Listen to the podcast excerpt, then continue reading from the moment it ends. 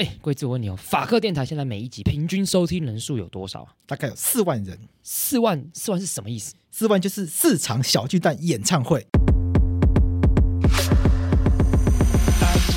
而且我们每一集其实都一小时以上嘛，所以表示说什么四万的超级贴分。而且重点来了，这四万人他不是累积很久才到四万人。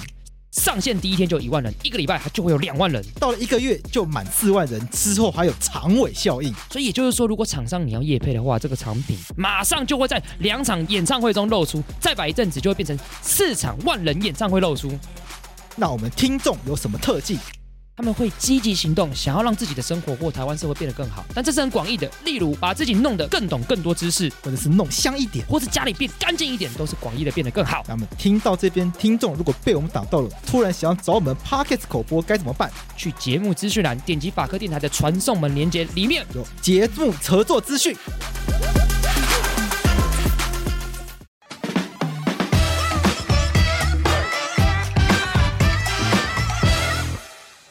我是桂智，你现在收听的是法科电台。这个是那个新年特辑又来了，但因为过年期间大家不会想听法律知识，所以这集一样是乱聊。然后这集一样是由我跟廷义跟洛毅，然后没有好友。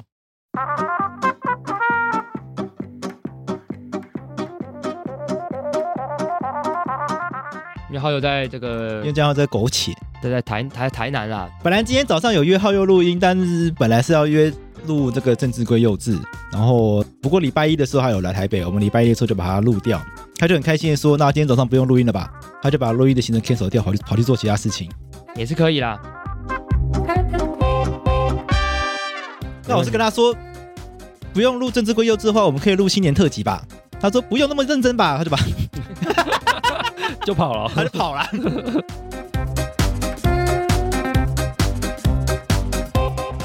我说好了好了，那我跟陆毅还是很认真的。我们说不然把廷义抓来好了啦。所以我们刚刚是跟廷义先录了这个介绍，廷义是二十一世纪欧阳修。没错，二十一世纪欧阳修，请大家以后这样子认识他。欧阳先生，拜托不要了。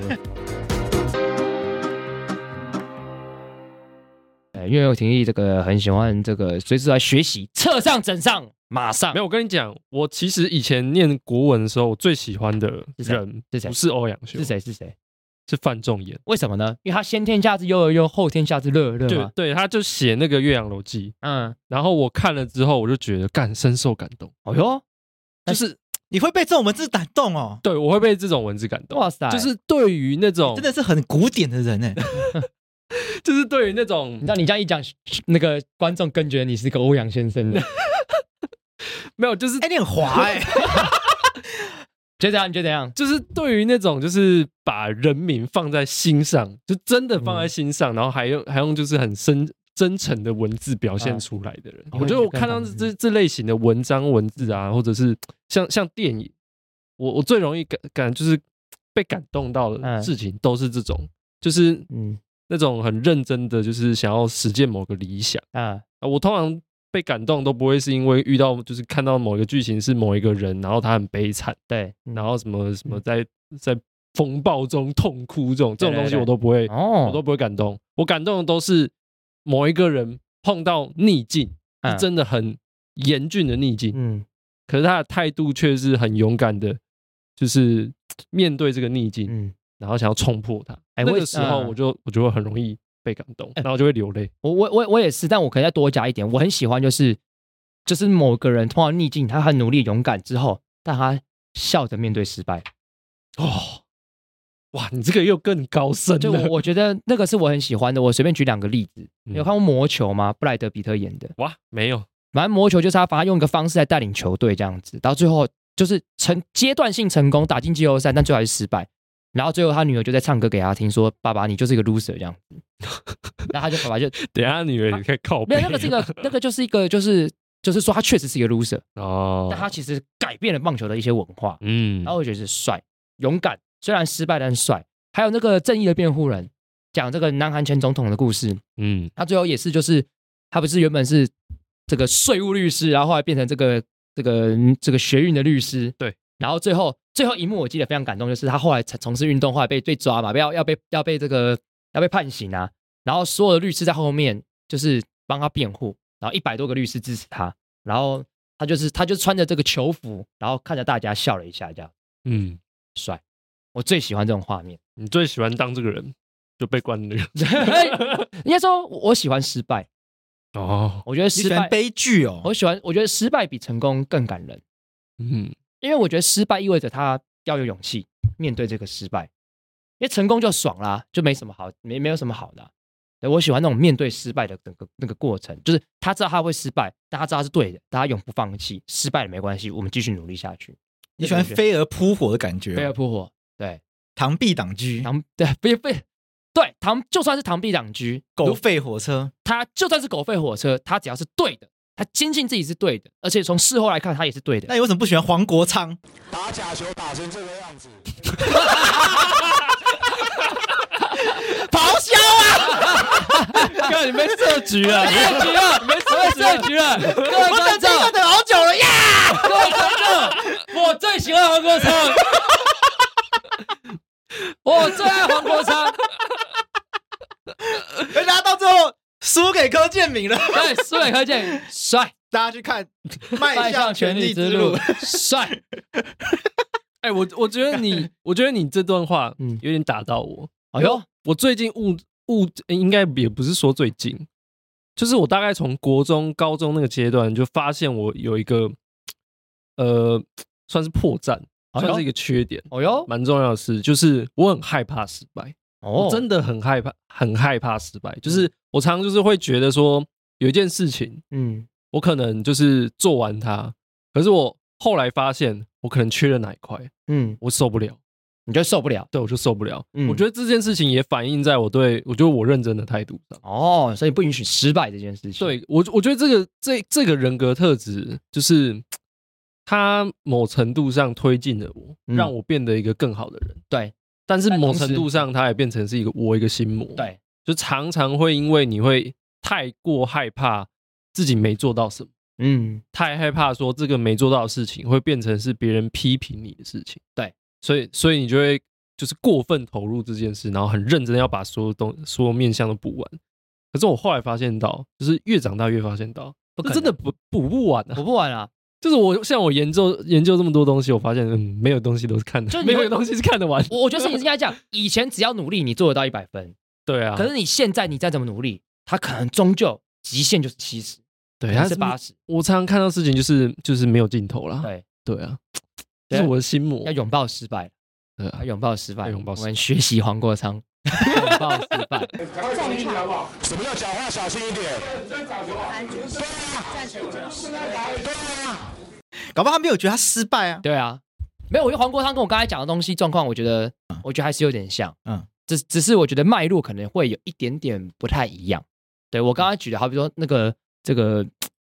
这个正义辩护人那个例子，嗯、那个威权就是一定不对啊。对，就是他大家都知道对抗一定不对的。等等，你要你要帮柯建明辩护吗？我们要帮柯建明辩护啊。等下你再讲下去要帮柯建明辩护了。等下一堆留言要来了。觉得柯建明的名字大吼大骂黄国昌，突然发飙。我我我要讲事情是要确定哦，威权是一定不对的，所以那我我欣赏是这个勇气的过程。OK，黄国昌勇气我从来没有否认过。对，我们刚才跟观众讲，我以前很爱他。对对对，他只是说，我觉得进到现在这个社会的话，就是如果你把国民党或者民进党完全视为一个完全威权的一个一个一个一个来看的话，我觉得其实也不太对啊。因为实际上他们就是透过民选的方式选出，而且他们所作所为，坦白讲也都必须要经过一定的民主程序。但这个过程当中，可能要可能会有可能会有瑕疵，也可能真的是有瑕疵，也确实是有瑕疵。那我觉得，所以我觉得情况会有点不太一样。嗯，但是确实，我觉得你刚才这样讲，如果硬要讲的话。从勇气上，我是确实是欣赏黄国昌的，我我只不喜欢他做事的做法而已啊。Oh. 对，但是勇气上，哎，我真的是那时候在黄国听黄国昌演讲，听到这个快哭哎，真的、哦。二零一三年还二零一四年的时候，哇，二零一三年的时候，就是刚刚讲的，嗯，看到一个人有勇气面对、啊、这个逆境，逆境，对，就他那时候在面对这个反媒体垄断的时候，他的演讲，我就觉得哇，好好好，就我觉得我那时候把黄国昌当偶像。嗯，真的是偶偶像，他很多演讲我都会去现场听。他那时候是国昌老师时代，国昌老师时代，对啊。哎，那个那几集我都有听完诶，就是你们在聊黄国昌，那跟时代一样。那什么什么想法？来来来，你跟大家讲一下。来来来来，哎，来你加入以后政治归咎制你也来讲，你不然你来讲讲看，啊、你你你怎么看待这件事？没有，我觉得太乱。如果有如果还有悠悠的话，有四个人的话，声音收音应该超乱的。无所谓啦，我们节目没有在在意这个，反正被骂早就被骂不行了。你这样看，你这样看，等下我要下集语，我要吃东西了。好，哎，我已经在吃了。来不及了，这个先跟观众讲一下，春节期间大家就开心就好。好，现在我们要下集，先跟观众讲一下，因为此时此刻我们录音时间是一点多，然后桂志跟廷义都还没有吃午餐。对呀，对，所以我们就先跟大家说声抱歉，那他们要让他们就是边吃午餐边录，他们很饿。然后大过年期间的好不好？大家就是放宽心一下，忍耐一下。那洛伊为什么没有吃午餐？因为洛伊已经吃饱了啊，所以洛伊没有这个问题。你不要故意啊，靠腰啊！你都抛下我们先吃啊？对，因为我先订 Uber 啊。对啊，我十一点半来说就已经吃完，什么意思？吃完，所以我喜欢早一点吃午餐呐，我的习惯呐。好好好。对啊，我因为如果假设我今天没有吃早餐，我就会早一点吃午餐。OK，对啊，是我的习惯。Brunch，brunch，哎，brunch，但我吃的不是 brunch。OK，好，那不然停下来跟大家分享，因为因为那个节目大家也都知道，就是我们讲那几集，这个珞亦跟悠悠被骂的很惨，那尤其是干，我觉得悠悠也是逃，最不爽黄国昌一定是悠悠。大家都在骂我，我觉得没没关系，就这个讨论很好。那你针对这整个情境，你怎么看待的？就我们讨论那几集，我必须先说，就是就我发现大家讨论就是很专业，就是就是真的对于就是实体政治运作，我要怎么形容这是什么意思呢？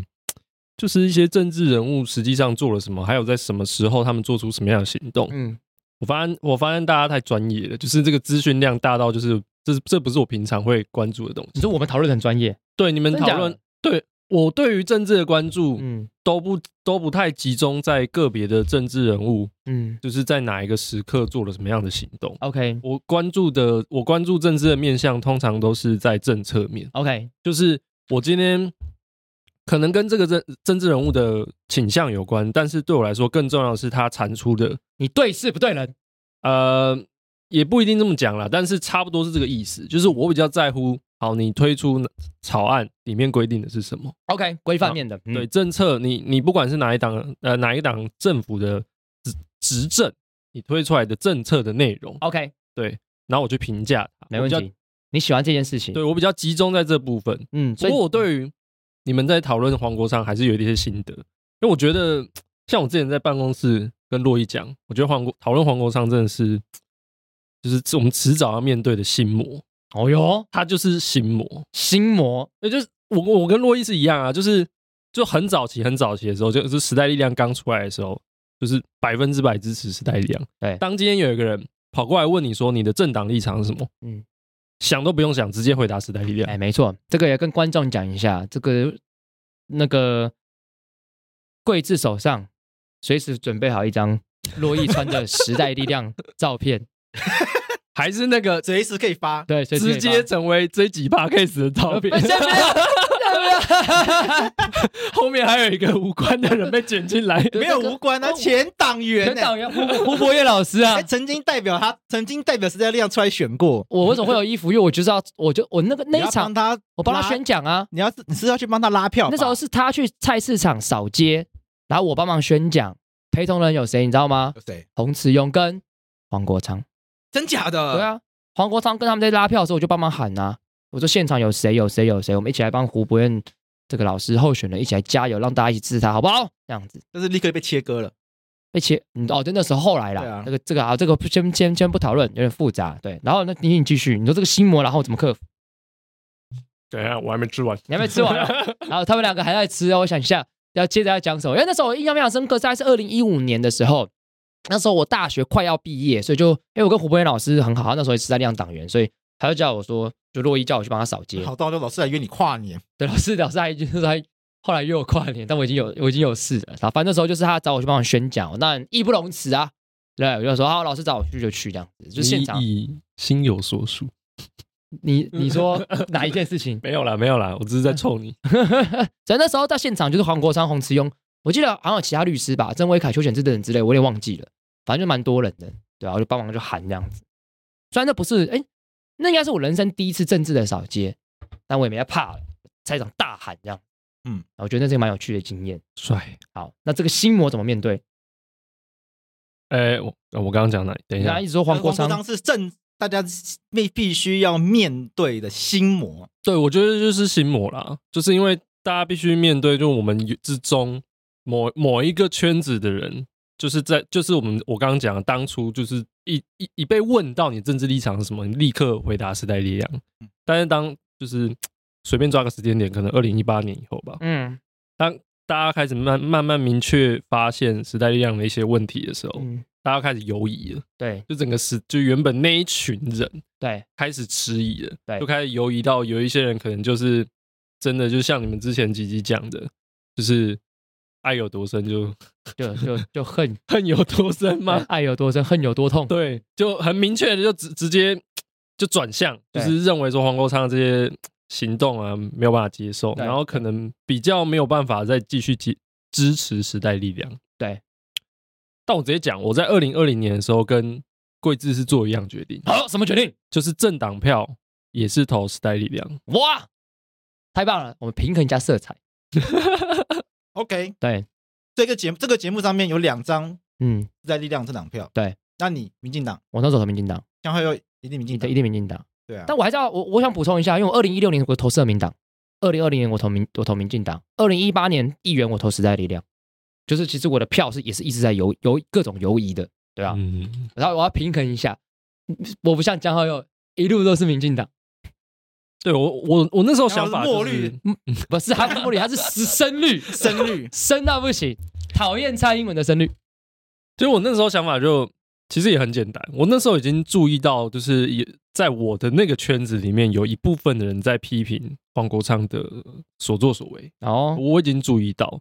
但是，就像大家常讲的，就是大家常常会批评他的一种声音是说，他会利用大家对这个议事的程序不熟悉，然后利用这一点来来增加他的曝光度，嗯，然后获取个人的政治利益等等的，大概都是这样的讲法。我就是那个对于议事程序不熟悉的人，对，所以后来我找到在 FB 上找到一篇文章，在。那篇文章超屌，他就是在收集所有黄国昌，他他觉得黄国昌就是就是很很很心工于心计的那些政治手段，嗯，然后我就收藏起来，但我没有看，因为我发现有些东西真的很难懂。我我我知道你那篇在讲什么，我大概知道。对对对对，但就是那一篇，嗯，但我在知道这样的情况下，我还是在二零二零年就是投政党票给时代力量，嗯，就我我的想法就是。走到到那个时间点，走到那一步的时候，时代力量还存在着我理想中就是政治人物应该要怎么样行动的那种人。OK，那那种人对我来说被具体化，可能就是呃，像是邱显志委员嗯的某一些行动，嗯、或者是王婉瑜王婉瑜委员的某一些行动，对我来说没有没有陈娇华吗？对，呃，我对他比较不熟。哦哦，对，嗯，对，那。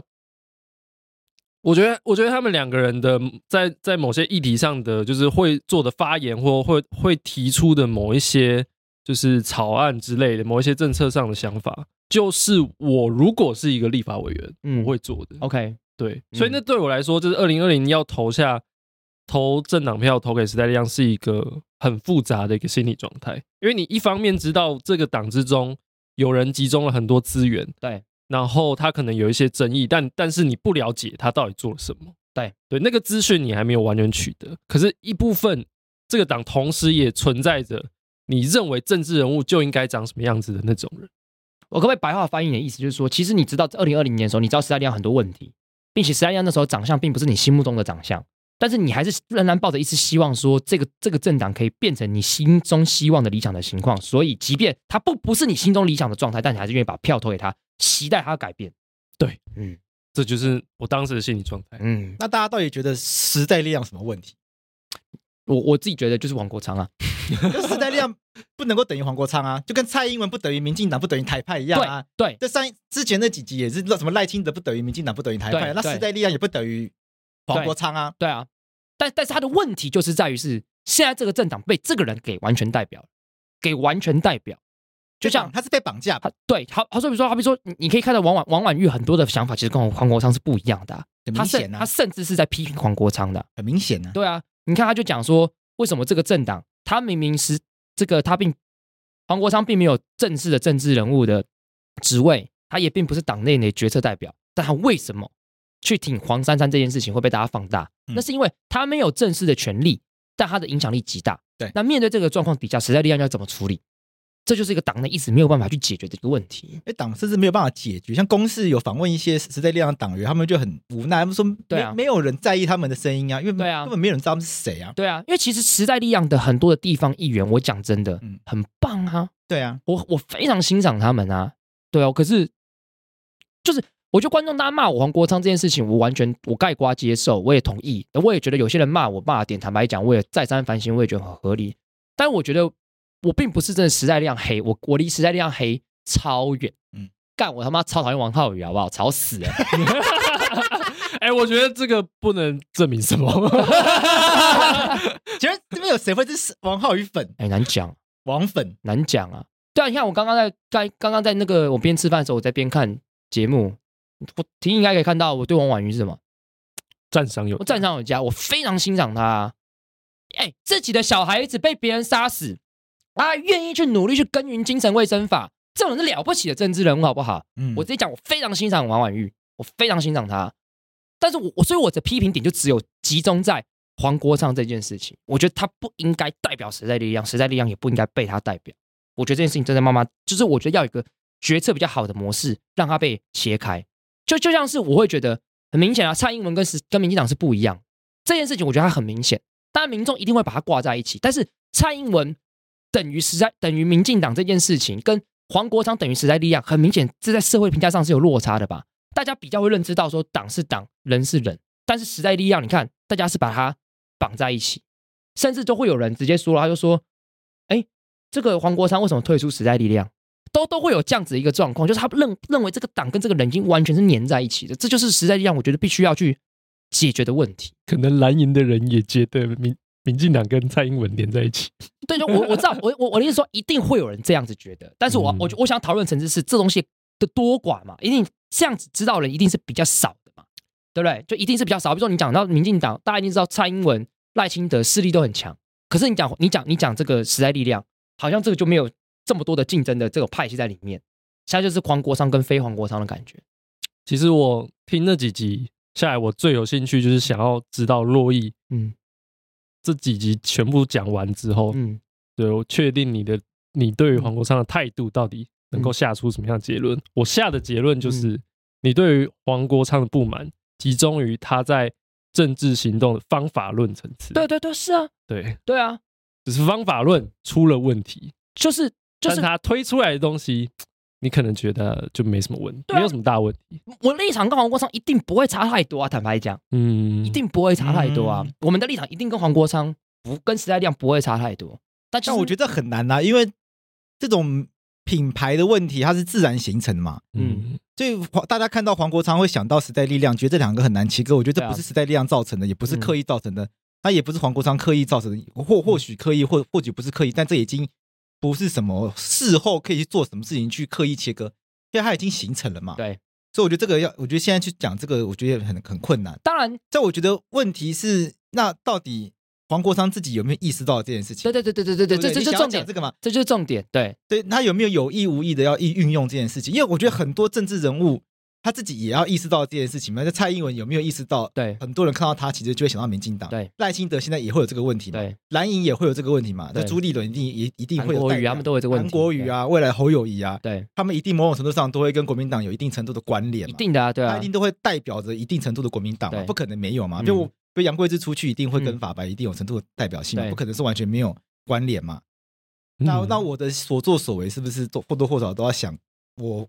对，我我我会怎么样去影响到？对对对对对对对嘛，这就是重点，对啊。但他好，就就觉得好像都没有想到，因为我觉得应该我我帮黄国昌讲个话，因为他非常有魅力哦，他非常有魅力，所以我觉得那句话 我帮黄国昌，我帮他讲，就是 我觉得也不能怪他说什么啊，为什么他就比较可以代表时代力量？因为他比较有魅力啊，嗯，他新闻话题比较高啊，他很凶啊，所以比起其他政治人物来讲，他声量比较大，这个这个是事实。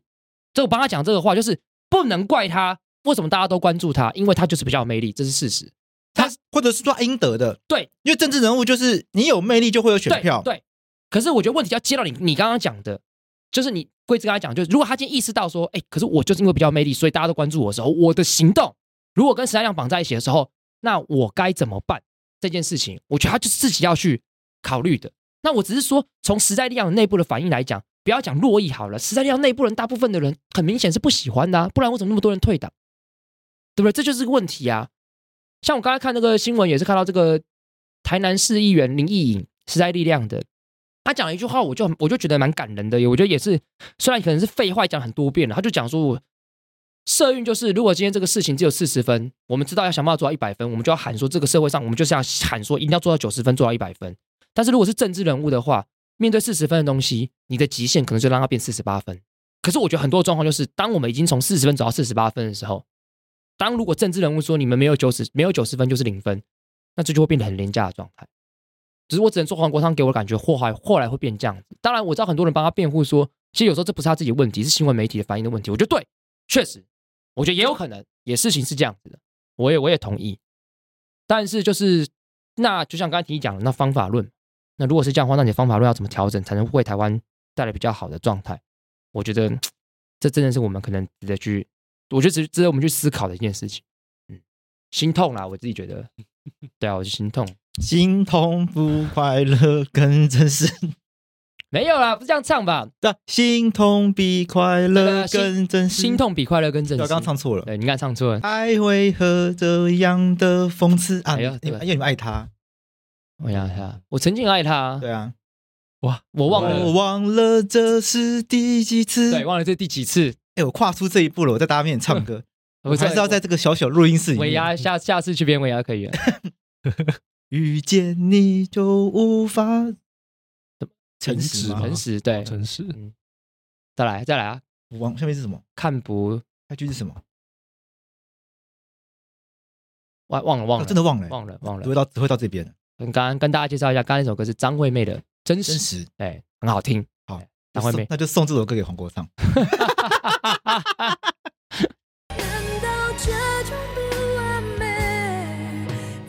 你刚刚有没有说什么提议？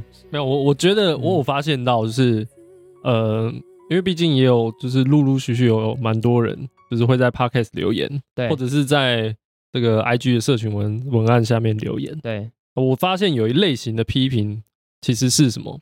是大家知道你大概的，你你本身大概立场，就洛伊本身立场，大概大概呃，大家大概抓得到你的立场，嗯、大概是什么样的态度？嗯，可是会有一个不满，一种不满是同样做不好的事情，嗯，就是你没有办法像时代力量态度一样这么这么激烈的批评民进党，嗯嗯，我觉得是这件事，嗯嗯，我知道很多人会看不惯这件事情。对我来说，这件事情就比较不成为问题。就是啊，大家要骂我破壳小鸡也行。嗯，就是我今天是属于这种，就对于就是纯政治人物今天在哪个时刻做什么样的行动比较不关注。嗯，我比较关注的是政策面，对，或者或者是你你丢出来的草案面。对我来说，这就是一个我直接看到，我直接看得到你的草案是什么啊，然后政策你你你写了什么，你做出什么样的，比如说发六千块啊，就是发六千块啊，我在那边看得到啊。嗯。但对我来说，这就这就是一个很实质我看得到的东西。然后，如果我在经过研究之后，我觉得这这个方法就是不对的。嗯，对我来说，我我不 care 你是民进党，或者是或是国民党，或者甚至是之后是任何小党上去执政，对我来说都是一样。这个政策是错的。对，对我来说就是这样，就这个政策是错的。就我，呃，虽然大家可能到上一集才认识我，就是那个 政治归政治那个录音。但我过去一年就进直直接进法白当正职工作一年，然后这一年来录了这么多的 podcast，然后它里面可能是谈什么？可能谈监察院要不要废除，嗯，然后可能谈什么？可能谈转型正正义中有关加害者究责应该要怎么做？为什么他要做？对，还有包括说这个就妨害性自主罪这样的迷失，就是你在这个面对面对有这个妨害性自主。这样的行为存在的时候，会有一些女性主义者主张说，这个政策应该要怎么调整，才能让这个状况比较改善。嗯，对我来说，这都是实质上我看得到的。然后我今天进到这个领域之后，我去研究这些资料，当我发现说不对，不应该这样做，或者是应该那样这样，应该要那样做，嗯，但却没有做的时候，对我来说都是一样的。我不管你是哪一个政党，或甚至是我自己认为我是很支持女性主义的。但是，当某一些女性主义的呃派别中的某些做法是我不认同的话，我也会直接讲出来说，我觉得就不是这样做。嗯，那或者或者比如说废考监好了，监察院你要怎么调整？对我来说，监察院的调整就是应该是你要直接把把它法律上的法律上的这种带有强制性色彩的规定的直接拿掉，对，直接让它变成一个纯建建议性质的的机关。它的权威性才会提升，提升起来，嗯，才能够提升起来。我的立场就是这样。OK，所以会有一些人，不管你是不是立政治立场，是不是支持民进党的，嗯，当你说你把你你认为这个监察院的问题，其实是应该要把它重新回到原本监察院院应该要有的样子的时候，我就会批评你。嗯，对我来说就是一样的啊，就是我不 care 你是民进党或者是民进党党团的提出来的提案，或者是。呃，民进党中个人委员所提出来的提案，只要跟我的政策上的想法不一样，我就批评了。嗯，对我来说，这这就是对我来说没有什么样问题的地方。那你怎么看待大家批评我，就是我比较偏袒民进党这件事情？我觉得大家说的对啊，没有不是啊，你你就是啊，没有，我觉得这个是这个是人性。嗯，这就是、啊、你，你没有吗？你说我吗？对啊，我觉得如果硬要讲的话，我觉得江浩又更更是啊。然后他有给你答案，你这是逃避问题，逃避问题啊！不 是不是，人家更偏袒，是你不偏袒，是你自己觉得有没有啊？我觉得江浩讲的很对啦，啊，对朋友比较就比较好一点了。哦是，OK，他他是这样讲啦。可是我觉得应该说，我们讨论的议题的时候，会变成是我们讨论的标的，会让我没有办法可以直接批评民进党的地方。如果我们今天讨论，我们举个例子，像刚刚听你讲那些议题，如果今天是民进党做不好的议题的话，我觉得可以讨论啊。我们之后就来讨论啊。民进党为什么到现在集会游行法都不做？都不都不都不修法，集会游行法从二零零八年野草莓运动的时候就说它大有问题了。蔡英文说这是一个威权的法律，干到现在还没有修法。我知道你意思啊，因为你觉得我们讨论的问题，你在你心中都是民进党做的好的东西。对，就是很多时候我觉得讨论事情就是对，我觉得他没有不好啊，就我觉得民党没有不好，但是那些东西本质上你觉得都是好的，比如说兵役延长，你本来就觉得它是好的，我觉得是对的，对，像我就觉得它是不好的。对对对对对，像那一集就很明显，你本来就觉得它是好的，我觉得它是好的，像我就觉得它是有问题的。对，对啊，对啊，如果你要讨论集会游行法，好啊，我我就开一集我来骂民进党。要不然现在现在快速的讨论一下，那现在就给你五分钟来立论。好，来，我先跟直接跟大家讲啦，干集会游行法他妈的了，不用五分钟了，来给我两分钟就好。集会游行法是什么时候立的？我们台湾一直以来中华民国宪法里面有一个集会游行法，是这个集会游行的这个权利，宪法第十四条。但是我们的集会游行法是很晚很晚很晚才立的，当初立的时候叫什么？叫动员戡乱时期条款集会游行法。也就是说，这个集会游行法当初就是来限制跟打压人民的，在动员戡乱时期的时候做的。后来一九八七年解严之后，这个这个法律修法了，修成什么？把动员戡乱时期统统拿掉，变变成集会游行法。但问题来了，里面的法条全部都是什么？都是很戒严式的哦。有上街抗议要警察局同意，我这个抗议行政院抗议什么什么都有禁制区的规定，就是他的整个版本里面都非常非常的。这威权，甚至今天首领如果聚众不，如果你今天喊三次不解散，首领可以被判两年以下有期徒刑。哎，首领哎，和平的集会游行也都被判判刑。整个法律就是一个威权的、很戒严版本的集会游行法的规定。那问题来了，二零零八年野草莓运动的时候，就是因为陈云云来台，所以很多的青年的学生，他比如说林非凡他们抗议，当时民抗议国民党都没有把这个集会游行法修掉，所以当时蔡英文民进党党主席就是也呼吁要把这个集会游行法修改成一个比较好的一个版本。对上台了，至今了，至今七年了，修了吗？没修。有这个集会游行法仍然是保持在戒严时期的那个版本，这一点我就觉得民党烂，做的非常非常不好。我这一点我非常非常失望，因为我觉得当初三一八的时候，大家期待就是对我们的集街头的集会游行要解禁的状态，变成个民主的版本。那民党有没有提出版本？有啊，有美女有提啊，民党不让他过啊。郑丽君有提啊，民党也没有让他过啊。这个就是我觉得民党做的非常不好的地方，我觉得非常的烂。这个就真的打假球，这个真的烂。嗯，我跟你坦白讲，这点我非常非常的不满。有的是时间啊，你要过一定可以过啊，啊，为什么这个不过？这点我非常的失望。这倒是真的。我认为蔡英文这点是对不起台湾的人民。你当初十几年前讲的事情，到现在一个都没有做。哇哇，帅帅！给掌声。我认真讲，这个是我上课的时候我都会骂的事情，因为我上课教宪法，讲到宪法第十四条的时候，我都会骂民进党，觉得这件事就欺骗大家。我觉得这就这其实就是我刚刚讲的那些听众，就是站在人民的鲜血上面上台，对啊，然后就忘记人民的鲜血，对啊，就人民在流血，你在补血，然后补完血之后呢，忘记人民，对。我觉得，我觉得刚刚那个就是我刚刚讲的那一群人想听的，嗯，就是我们我们会期待，就是大家就是你要批要你直接批评民民进党，可能基于某种。就是政治立场的人性，你可能很难。嗯、但是我们期待大家是，我们直接指定某一个议题，对，比如说指定集会游行法这个议题，对，然后你你要表示，你要对民进党做就是所做出来的动作表示出态度。我觉得大家其实期待是这个啦。嗯嗯，那我觉得怎么讲？但我我我我自己觉得，就是为了批评民进党而批评民进党这件事情本身很幼稚，嗯嗯，蛮无聊的。对对对对对。就我们在做节目的时候，我都是挑议题。对啊。那你我觉得要批评就批评，没有要批评就没有要批评。对对对对对。其实一直都是走这个逻辑。嗯，是啊。对，其实看，其实如果我们做那么多集节目，我们没有说每一个每一个政策我们都是支持，有很多是批评。对啊，对啊。所以其实真的回头去听的话，蛮多节蛮多政策是批评的。嗯，绝对不可能每一个政策我们都是支持的。对啊。那你要说批评那个政策。都是就呃，你要说支持那个政策就是支持民进党吗？我觉得未必。你说比如说批评那个政策就是反对民进党吗？我觉得有有时候也很难。对，所以其实我觉得所谓的支持民进党，反对民进党，或者是那个就是一定是支持蓝营，反正蓝营，我觉得那个我觉得那不是一个很很很理性的讨论方式。而且我我我自己会觉得有个有个状况是说，因为在戒严时代的时候，批评政府是一个勇敢跟了不起的事情。对可是你不觉得进入到民主时代的时候，称赞政府变成一个了不起的事情啊？对，就是这都这个都不健康。理论上应该是。对的事情我们称赞，错的事情我们批判，对，这才是应该要的状态。可是现在便是，哎，我我自己有时候觉得，像那个很多政治人物，其实自己私底下也讲啊，我做了九件对的事情，一件做错的事情，就那件错的事情被大家记得，大家疯狂批判。另外九件我做对的事情，没有人在乎，没有人要在意对的事情。所以我觉得有时候我也必须要勇敢的说出来，是我觉得这件事情，这个政党，这个政府做的是对的。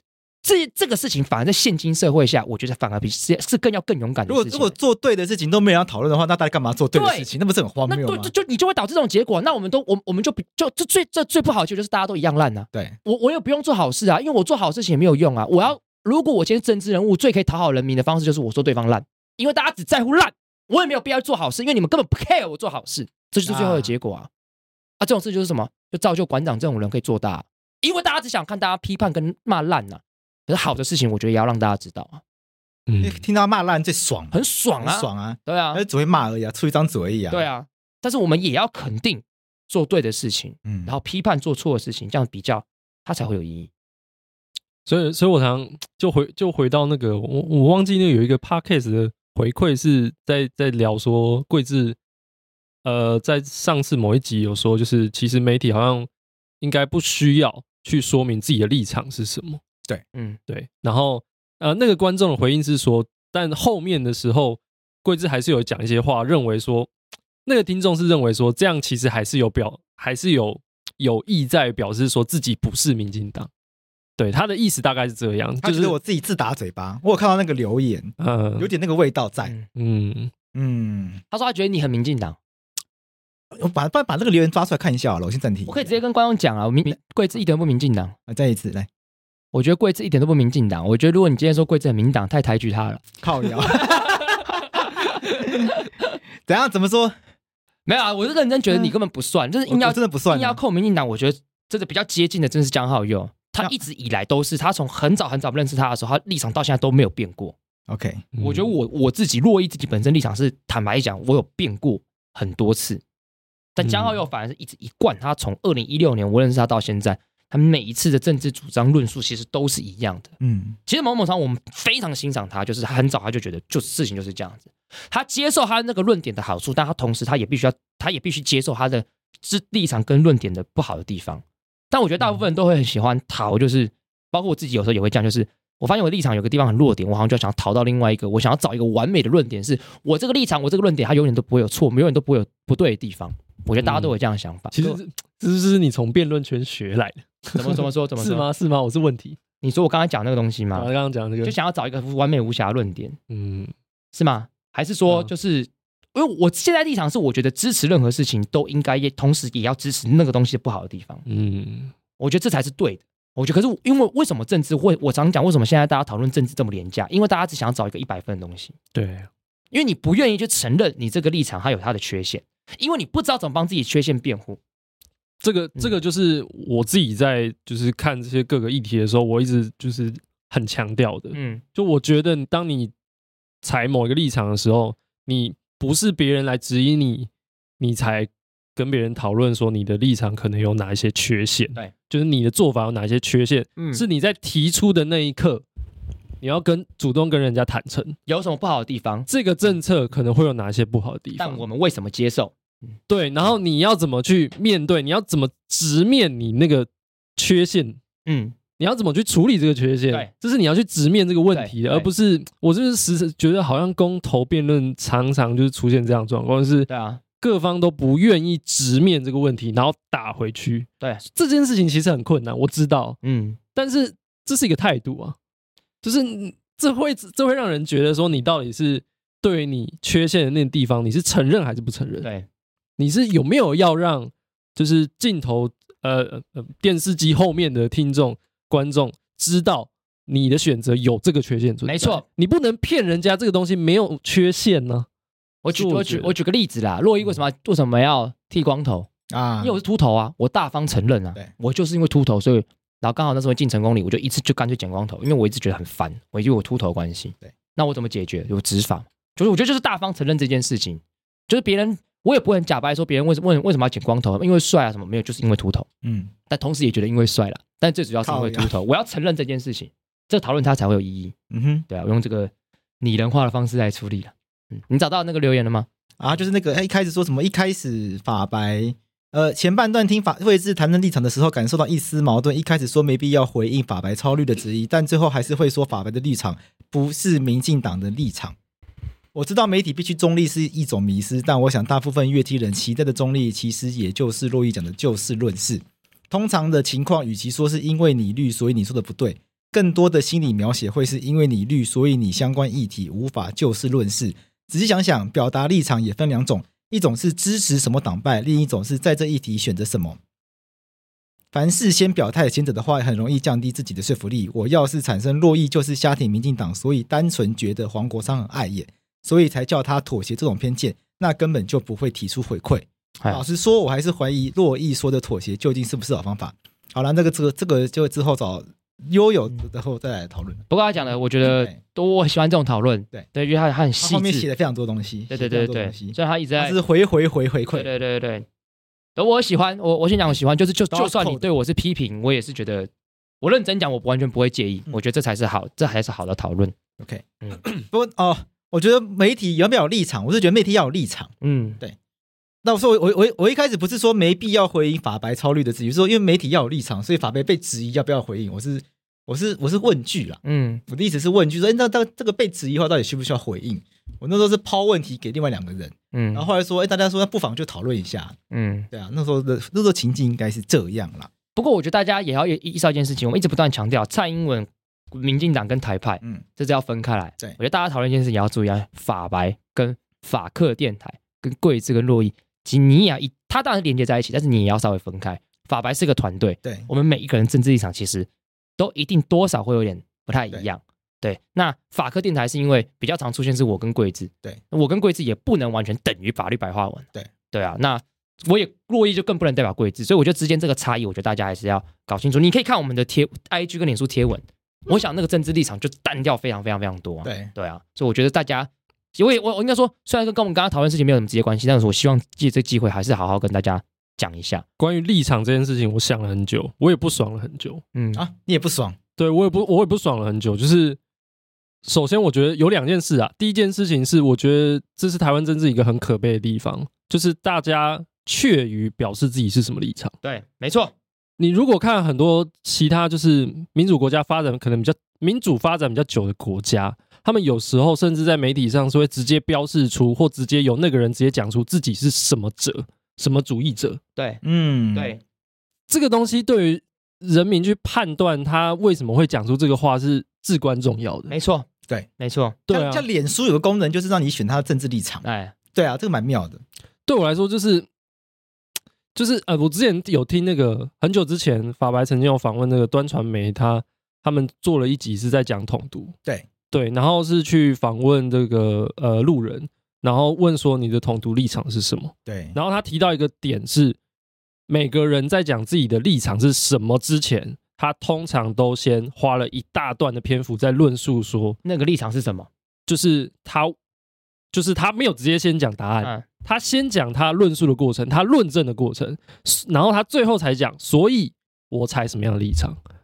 其实我觉得这是基于一个，就是台湾台湾人的一个普遍心态是，当今天有一个人直接问跑过来问你说，你对这件事情的看法是什么，或者你的政治立场是什么时候，大家会挺住，会卡住，嗯，对，会会担心，会害怕，对，会害怕冲突，对，没错，这是我这是我觉得台湾真是真的一定要有一天要被改善的事情，大家不能怯于表达自己的立场是什么，比如说，呃，这个举例好像不太好。我可能没办法举。中文跟英文，它的写作的逻辑也看得出这个差别。英文的逻辑第一句就要破题，yes。英文的那个学术论论文，它第一句就要告诉你结论，然后你才开始论述。对，那中文一定要起承转合。对，所以你会前面写一大堆废话，废话，后面才会合。对，因为这个这这个东西，我们在大一的时候就写那个 brief 就很明显嘛，对不对？issue 下面就 holding，issue 就是问这个问题，然后 holding 就立刻要回答说，issue 后面就 holding 就是结论，结论，然后它就是 reasoning。对对对对对对。哦，那那时候我就觉得，哎，对耶，对，要先讲这件事情是对还是错，对，然后才讲说，那我为什么？对，但因为法白的其实文案，我后来也是用这样逻辑写，这样才好玩啊，才有趣啊，才正面啊。对，嗯。第二件我觉得不爽的事情是，好，你今天要跟我谈立场。那你要怎么定义我的立场是什么？哎，说的太好了。我的我的立场常我常常都建立在每个不同的议题上。嗯，当我在这么多不同的议题中，直接丢出我对这个议题应该要推出什么样的政策加以处理的时候，如果这个政策背后代表是不同政党的时候，你要如何定义我的立场是什么？怎么定义？我不知道啊。就好像是我觉得公投那时候做完的时候，我就有这样的想法，就是公投。我投哎，那是四个不同意，我投四个不同意啊，这不是民进党在推的吗？嗯，可是我在早教那一题的时候，我对赖清德很不爽，嗯，因为我得到的资讯是当当初申奥换三阶是赖清德推的，对，可是我不知道他哪里来的哪里来的基础推这件事情，嗯，为什么这件事情是是你去决定，而不是？环保署决定，对，环保署跟经经济部一起考量之类的，所以那时候我记得詹顺贵好像因此就辞职嘛，我没有办法接受啊，就是对啊，我我就就詹顺贵辞职那件事情，我就是没我在早教这个议题上，我就没有办法接受这件事。我觉得早教公投就是民进党自作自受的一个其中一个具体化的案例。听听，那这样听起来就有个结论嘛，廷义投四个不同意，但你是民进党了嘛？就你跟这个完全没有关系啊，你是因为政策。嗯跟政治你自己的看完那么多资料决定下来的，对啊，我决定对于早教这个议题，这个政策到底应该要做出什么样的决定，我做出表态，他的答案刚好跟民进党推的一模一样，可是我很不爽这整个过程中民进党的某一些动作，嗯、那你要怎么定义我的立场到底是什么？对，嗯，对，嗯，说的太好了，说的太好了，说的太好了，所以我觉得 就是大家不要那么扣帽子嘛。不要扣，不要不要这么这个扣嘛，对不对？啊，扣就扣就算了啦。我觉得这个时代就是这样嘛。就呃被扣，我后来就觉得就是被扣民进党的帽子又怎么样呢？对啊，对啊，就给他扣吧。我觉得那已经是大家习惯的讨论的方法。而比如大家觉得法白很绿，那那就表示说大家可能觉得，我觉得那就是说大家觉得法白，比如我跟你或者江浩佑，就我们这个思想的讨论的这个方式，我们的这个讨论的用语词汇使用的符号，对他们来说是比较像。民进党的方式在讨论了，我的理解就是这样了，嗯、所以我觉得后来我后来就比较释怀，觉得那就这样吧，也无所谓了。啊，要骂就骂，就要骂就骂，反正我觉得那也只那也就那也不过就是语言嘛，我广播过一阵子又会换，然后就对啊对啊，所以我觉得那好像也没有什么关系。如果被说像国民党才丢脸呢？如果被说像馆长话更惨吧？对啊，说那像黄国昌馆长话。被说像黄国昌，我其实觉觉得那是方法论，就像刚听你讲方法论问题，我也不会觉得很很很怎么样，对啊。但是我觉得，如果是什么像国民，如果是被说像新党啊，然后非常像新党，像新党那是道德问题。哎，如果你说我像新党，就是等同你在骂我是一个败类。被说像侯汉廷，你就在骂我啊，你不开心对不对？我不开心。如果你今天说我像黄国昌，我会觉得那对那是有有一样这样有不一样。你说我像侯汉廷，你就是在对我侮辱。讲到侯汉廷有一件事情，我觉得很好笑。怎样？他是桂枝好朋友这件事情吗？不要乱讲，不要在节目上乱讲话，不要去造成大家彼此的困扰。根本没有这件事情。没有，我就是很 gay 掰的。之前就有一个很 gay 掰的想法，就是说 自己到一个年纪之后，要不要开始写一下自传？就不一定要出版的那种，就是写给自己看，或是写给自己子女看。怎么有人想要写自传？但但不管这样，我那时候就想说，嗯。是不是应该要先给这个自传起个名呢？我就想到一个名字，我觉得很赞，远山，远山，远山，干。看这你多大的时候？为什么啊？我那时候完全不认识侯汉廷是多多大的时候？你高中的时候？我已经忘记，应该从高中开始有这样想法。哎，你很滑哎，你又爱对，你又爱范仲淹，然后又远山，对呀。哎，跟你讲，先天下之忧而忧，后天下之乐乐。哎，我又远山，对啊，我那时候想的远山完全跟跟他想象中的那种远山的意义完全不一样。我单纯就只是觉得，就是远山的意涵是我远方那个那座山是我的目标，然后我我我我。站在另外一座山的山头，然后凝视着远方的山头，然后有一种有一种我我希望朝这个目标前进，然后有那种执着的感觉，对，想要传达出这样的意境而已。感觉人家取名字叫远山，侯 远山，侯远侯远山哎，你要不要去黄河啊？听说黄河，听说侯汉廷去大陆的时候，去中国的时候，看到黄河泪流满面，一直有这个传说啦，这个传说，你会会跟他一样。搞不好跟罗志祥一样，也是黄河孕育出来的。会叫你白远山，白远山，你也是黄河孕育出来的。叫你欧阳远山，你也是龙的传人。你以后就叫你龙的传人欧阳欧阳远山，欧阳远山。好，我们这集好像讨论到下来，又有点像是这个之前的这个检讨，检讨这个政治立场的这个东西。对啊，已经偏离主题太远，但也无所谓了，无所谓。而且我发现这个东西大家好像很喜欢我们讨论这件事情，因为它收听率都会特别的好。就讨论政治的反而特别高，而且而且是很很高很高高到不行。对，哇，这节目转型算了，这么认真做的单元没有这些乱聊的，认真做的没人看，随便做的百万赞。有点心酸。啊，不会了，不会了，喜欢就好，对，大家喜欢就好，喜欢就讨论。然后我也我喜我也我也蛮喜欢大家的回应，就是即便是在呛我们、来骂我们的，其实我我我坦白讲，我也蛮蛮喜欢的，对啊，对啊。